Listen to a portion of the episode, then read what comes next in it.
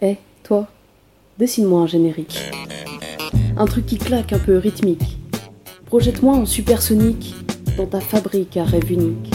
Que deviennent les mineurs lorsqu'ils sortent des services d'aide sociale à l'enfance? On va faire un projet. Je veux surtout pas que tu m'expliques comment, pourquoi et toutes leurs clics. Pas de tactique, ni de technique, ni pronostic, ni politique. Il me regarde, je le regarde. Il me regarde, je le regarde. Et il me répond. On va faire un projet. Je suis mineur isolé dans le territoire français. Du coup, l'aide sociale à l'enfance me soutient dans mes projets et aussi l'association AEPC. Avoir des enfants, une famille, une maison. Je veux pas de ton consensuel trop chic, encore moins du systématique. Bah, beaucoup de travail, beaucoup de concentration et euh, j'espère que je vais réussir. Hein. Ça, il n'y a que Dieu qui le sait. Hein. Après, pour le réussir, faut toujours se battre pour tout réussir. On va faire un projet. Et qui me soutient plus aussi les éducateurs et aussi les professeurs. Enfin, faut construire ma propre vie. On va faire un projet. Donne-moi du toit, de l'authentique, du rêve qui pique ou du comique, de l'excentrique, du poétique. Qu'importe la flasque si tu l'habites. Je vais arriver, et je vais faire ma vie, et on va partir du foyer. Mon projet en France, c'est de faire des études avoir un statut social. Comme tout le monde, faire sa propre famille. Et plus tard, pouvoir travailler. Ce qui est difficile, c'est de s'y tenir. Des fois, on a envie de choses qu'on n'arrive pas forcément à réaliser. On va faire un projet. Accroche-nous à ton féerique et dessine-moi un générique. On va faire un projet. Base de conception architecturale, évocation de l'avenir, méthodologie, paradigme anthropologique, le projet et ses paronymes, le surjet, le rejet, le déjet. C'est au cœur des travaux de Jean-Pierre Boutinet, notre invité euh, aujourd'hui sur le trottoir d'à côté, professeur en psychosociologie à l'Université catholique d'Angers. Il est l'auteur notamment de l'anthropologie du projet, de l'immaturité de la vie adulte et euh, d'un ouvrage euh, gourmand qui s'appelle Vers une société des injadas, qui explorait à l'époque les mutations des temporalités. Euh, on accueille aussi euh, Nathalie Limou, assistante de direction dans plusieurs maisons de disques, depuis Imaï jusqu'à Naïve, maman de deux enfants. Je ne vais pas vous détailler tout son profil euh, ici, mais elle est par ailleurs aujourd'hui actrice du Conseil de la vie sociale d'une des associations, l'AEF, qui est sur le territoire du 93 et du 94. Et dans son adolescence, elle a été accompagnée jusqu'à l'âge de 20 ans par euh, une association euh, de protection de l'enfance. Bonjour à tous et bonjour Madame Limou. Bonjour. Bonjour euh, Monsieur Boutinet et merci beaucoup d'avoir accepté de venir débuter cette très belle journée au micro du trottoir d'à côté. Alors donc, euh, cette journée dont la préparation et la conception fait, euh, fait un projet très collectif et dont nous sommes, nous sommes tous contents que cela se concrétise. Alors, Monsieur Boutinet, vous êtes universitaire, si je dis pas de bêtises, et Madame Limo, une personne ayant été accompagnée à l'adolescence. Pourquoi ne dis pas de bêtises, c'est ça. Ah, ça va, ça m'en Pourquoi avez-vous accepté aujourd'hui de participer à une telle journée? En ce qui me concerne, euh, j'espère que c'est, et j'espère, et je suis sûr, après avoir euh, lu les documents préparatoires, d'abord que cette journée va me nourrir, c'est-à-dire m'aider à penser moins approximativement ce qu'il en est du projet. Et puis, cette nourriture, je voudrais la restituer ce soir à travers la conférence que je donnerai et faire en sorte que cette conférence ne soit pas dans la répétition, mais soit dans la singularité. Or, ce qui caractérise le projet, c'est la non-répétition. C'est cette capacité à être continuellement en créativité. C'est ce que j'attends de cette journée. Et vous? Pour ma part, je suis membre des CVS, donc je pense que tout le monde dans la salle sait ce qu'est le CVS. C'est la directrice du foyer qui était à l'époque euh, déjà dans le, qui dirigeait le foyer euh, où je l'ai été en tant que mineur, m'a proposé de participer à cette émission de radio et cette euh, journée dans laquelle j'ai aussi une participation sur une première table ronde ce matin.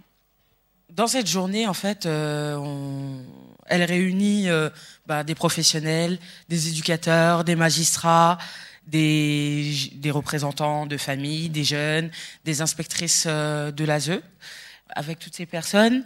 Qu'est-ce que, vous attendez un petit peu de nos, de nos débats d'aujourd'hui? D'abord, à partir de ce que vous avez des différentes personnes et corps de métier que vous avez évoqués, la possibilité que les uns se parlent aux autres. Euh, et de ce point de vue, l'une des caractéristiques du projet, c'est bien de travailler sur le lien social. Or, bon nombre de nos projets sont atteints de pathologies. Au lieu de travailler sur le lien social, ils travaillent sur le délitement social. Donc, cette journée euh, d'aujourd'hui, cette journée interprofessionnelle, euh, est une journée de, questionnement mutuel à propos des projets euh, que les uns et les autres mènent. Merci beaucoup Jean-Pierre. Et vous Nathalie? Moi je n'ai pas l'impression d'être d'être un acteur aujourd'hui. Je pense que je vais surtout écouter, même si en effet j'ai un petit bout de parole. Mais je suis très intéressée en effet de savoir euh, ce qui va se passer dans la journée. Et en effet, le fait que toutes ces personnes puissent euh, interagir aujourd'hui me semble extrêmement euh, important et nécessaire parce que souvent les projets, on en parle et, on n'aboutit pas. Parce que ce n'est pas, pas un manque d'énergie, c'est que des fois, ça peut être un manque de moyens. Il faut que tout le monde ait envie d'aller dans une même direction et ce n'est pas toujours le cas. Merci beaucoup, Pierre. Nathalie. Monsieur Boutinet, pourquoi vous intéressez-vous depuis tant d'années à la thématique du projet? Oui, il y a eu un, concours de circonstances. Euh, au niveau recherche, j'ai commencé à m'intéresser à la décision. Et puis, je trouvais que les modèles mathématiques autour de la décision étaient formels, que dans la rue, on décidait autrement. Et je vous dirais, ce fut là ma première crise existentielle. De, d'essayer de mener des projets dont je ne voyais pas à quoi ils pouvaient correspondre dans la vie quotidienne, dans la vie pratique. Et alors, j'ai laissé tomber. C'était, oh là là, des temps très anciens, la fin des années 60, début des années 70. Et donc, euh, je laisse tomber. J'entre en quelque sorte en déshérence, je fais mes cours, mais, c'est tout. Lorsque en 74, deux, trois ans après, euh, on, est parfois illuminé par des textes. Je tombe sur un texte euh, du célèbre sociologue collègue euh, François Dubé, qui m'a paru très éclairant. C'était un article qu'il a publié dans la revue française de sociologie et qui s'intitulait Comment penser le mode d'adaptation des jeunes à travers la notion de projet. C'était sans doute l'une des premières contributions autour du projet. Ce texte m'a paru tellement éclairant que j'ai voulu moi-même m'atteler à des recueils de données empiriques, euh, mais là sur le projet d'orientation des jeunes. Le virus était, euh, était communiqué et ça m'a amené euh, jusqu'ici. Mais il a fallu dix ans supplémentaires pour que je fasse le lien entre la crise de 70 et le nouveau départ de 74, comme quoi le projet implique de revenir sans arrêt sur le passé. En effet, projet et décision appartiennent euh, à la même famille, c'est l'art de se déterminer.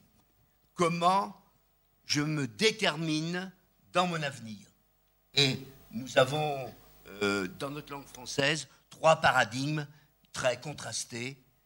Le choix, la décision, le projet.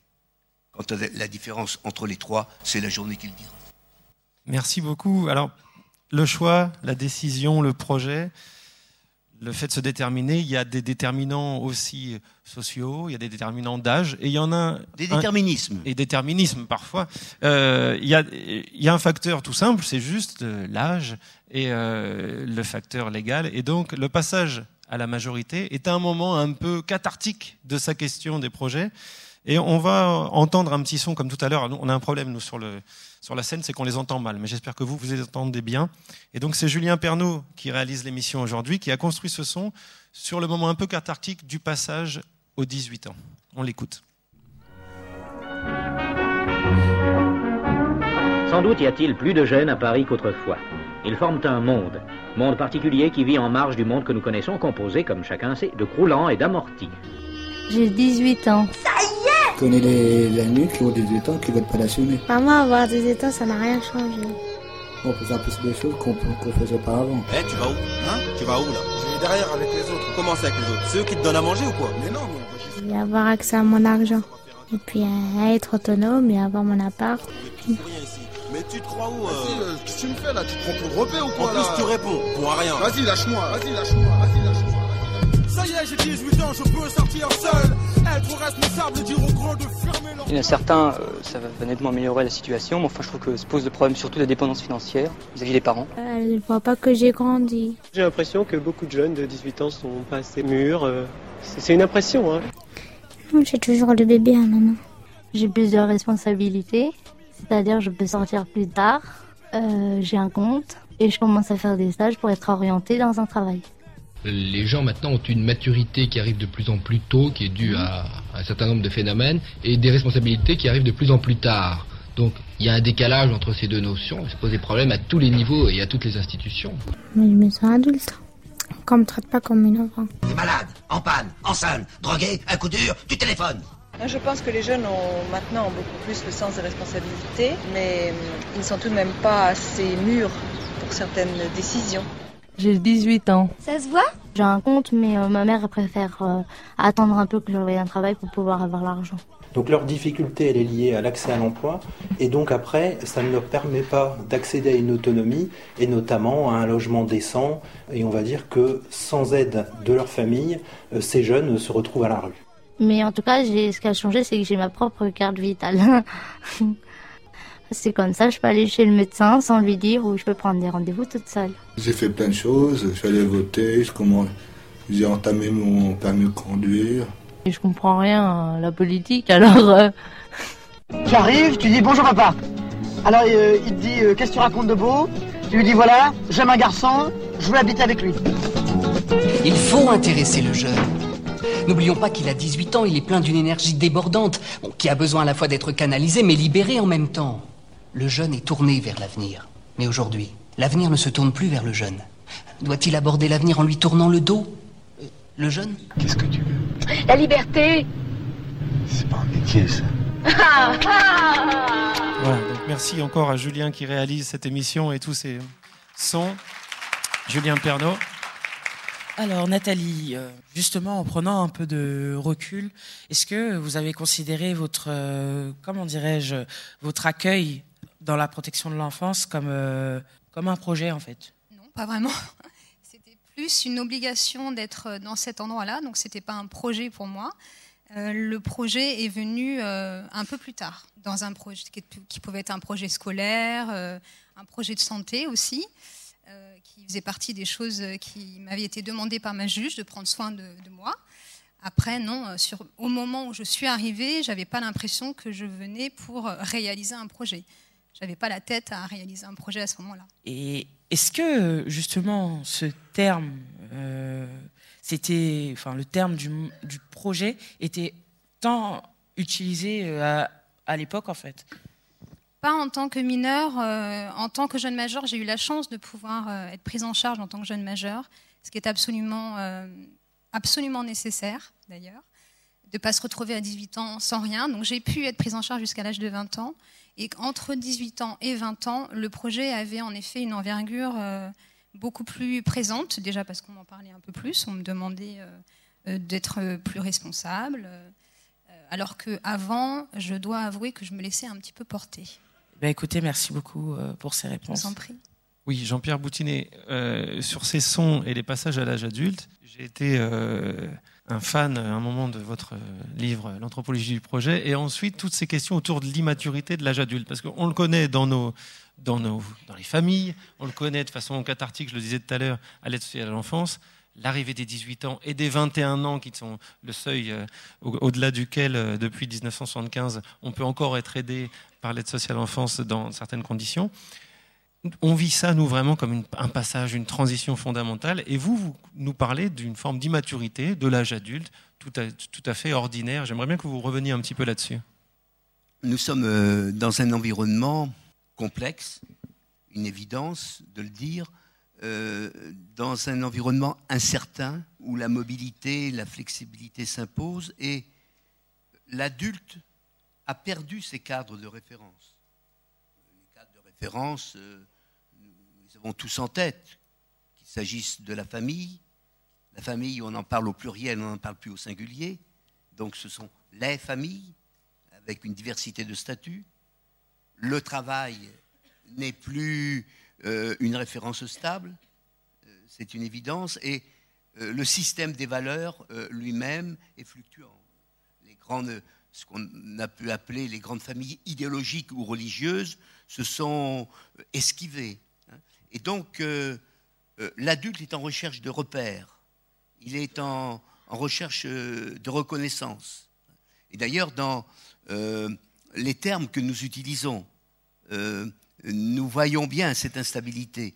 Euh, hier, pour euh, définir euh, une vie professionnelle, on parlait d'une trajectoire, et plus spécialement d'une trajectoire ascendante qu'on identifie à la carrière. Aujourd'hui, vous ne voyez, il n'est plus question que de parcours. Et le parcours, il est chaotique, il implique euh, des détours, des retours en arrière, des rebonds. Hein, et ce sont ces incertitudes euh, qui accompagnent euh, l'adulte en projet. Alors comment le projet adulte va-t-il, dans le meilleur des cas, être ce médiateur pour aider l'adulte à gérer son immaturité ou ses immaturités Merci. Madame Limou, Nathalie. Nous sommes très concernés par euh, la fin de l'accueil euh, à l'aide sociale à l'enfance aujourd'hui, au plus tard 21 ans. Avez-vous appréhendé, vous, à votre euh, époque, si je puis dire? Pas, merci. la, la, possibilité de, de, construire un projet J'ai appréhendé grave. Ça va pour l'époque? En effet, alors je ne pense pas que ce soit dans le cadre d'une prise en charge ou pas. Hein, c'est euh, arriver à, 20 ans, 21 ans, se dire que nous sommes, oui, majeurs, mais certainement pas adultes. Euh, c'est quelque chose qui fait extrêmement peur. Pour le cas, euh, pour le coup, pardon, je me rappelle avoir ouvert il y a des années mon petit coffre avec un petit livre intime et je ne, me posais des questions que sur ça. Qu'est-ce que je vais faire? Qu'est-ce que je vais devenir? Quel, quel va être mon avenir? Est-ce que je vais trouver un travail, un appartement? Et ça me faisait flipper complètement. C'était la peur principale de me retrouver seule, sans rien ni personne. Dans le cadre d'une prise en charge, en effet, on n'a personne. On n'a pas de backup, on n'a pas un parent qu'on peut appeler, on se retrouve seul, donc on est dans l'obligation de faire les choses convenablement. Et je pense qu'à un moment donné, même si en étant mineur, on peut aller sur des chemins qui ne sont pas spécialement positifs, euh, à l'âge de 20 ans, 21 ans, de toute façon, quand on sait que le contrat prend fin, on est dans l'obligation d'avoir une, réalité. Il y a un truc qui se passe, un déclenchement qui fait que de toute façon, on n'a pas le choix et on y va. Merci beaucoup. Ah bah, Nathalie, justement, en parlant de tout ça, euh, lorsque vous étiez adolescente, comment dire, est-ce que euh, vos projets de vie, il a été modifié entre temps, justement, par le fait que vous soyez accueilli par l'aide sociale à l'enfance? Est-ce que mon projet de vie a changé par le fait que j'ai été accueillie par l'aide sociale à l'enfance? Je suis en train d'essayer de me rappeler si j'avais un projet, parce qu'on parle de ça quand même. Hein. Parler d'époque. Euh, en fait, euh, mon projet, c'était quelque chose de très simple. C'était un toit, à manger, de l'argent pour payer mes factures. Tout simplement. Tout simplement. Alors, c'est, ça peut sembler comme ça euh, obligatoire, anodin, mais non, on est. C'est, le projet, c'était ça c'est avoir un toit et se dire bon, voilà, il faut que je mange ce soir, il faut que je puisse payer mon électricité pour faire chauffer ma petite soupe.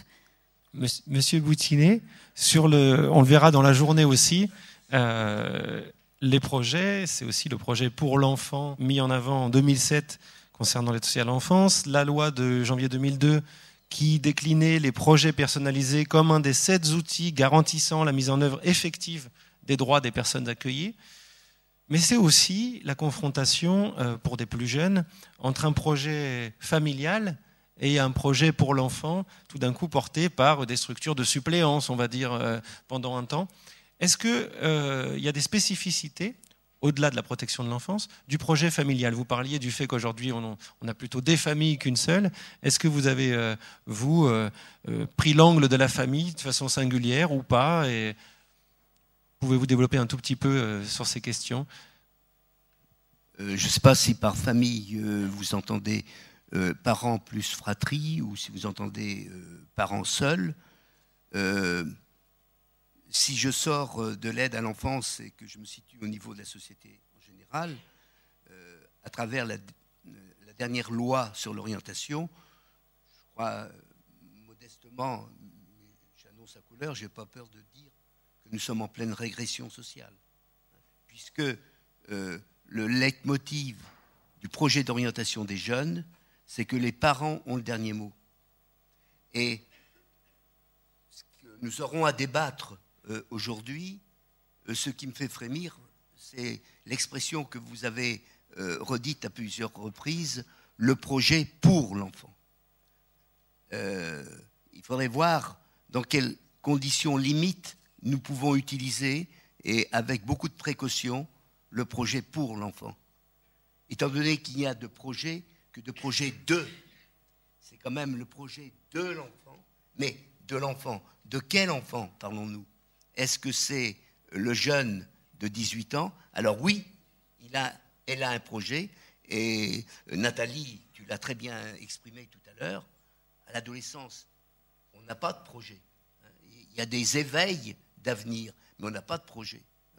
Un, psychologue, un grand psychologue, Piaget, il y a 30-40 ans, euh, disait euh, l'enfant n'a pas de projet, il ne peut pas distinguer entre le possible et le réel. C'est à la sortie de l'adolescence que le jeune commence à pouvoir euh, évoquer l'avenir et distinguer ce possible du réel. Donc de quel enfant parlons-nous? Et si, si c'est de l'enfant avant l'adolescence, le projet prend un tout autre sens. C'est le projet du moment présent.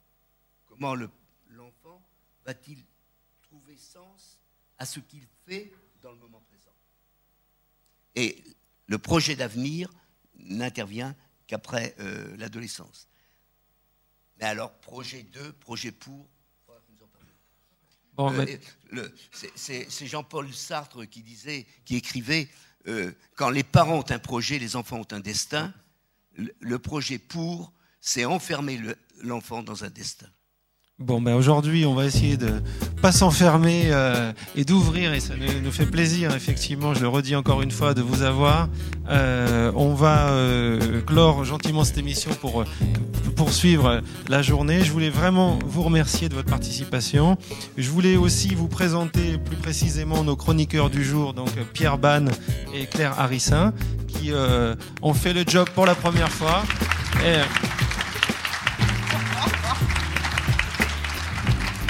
Ils connaissent, pas mal la situation par ailleurs parce que l'un comme l'autre, il y a quelques mois ou quelques années, ont été accompagnés eux-mêmes par l'aide sociale à l'enfance. Aujourd'hui, euh, Pierre euh, est auto-entrepreneur et travaille euh, dans la finition en peinture. Claire est secrétaire dans la fédération de taekwondo où ils l'attendent impatiemment. Elle doit filer au boulot après. Plus le comité régional. Alors je suis pas encore en haut pour l'instant. Et aujourd'hui, ça a été un plaisir de créer cette émission avec eux de la partager ensemble.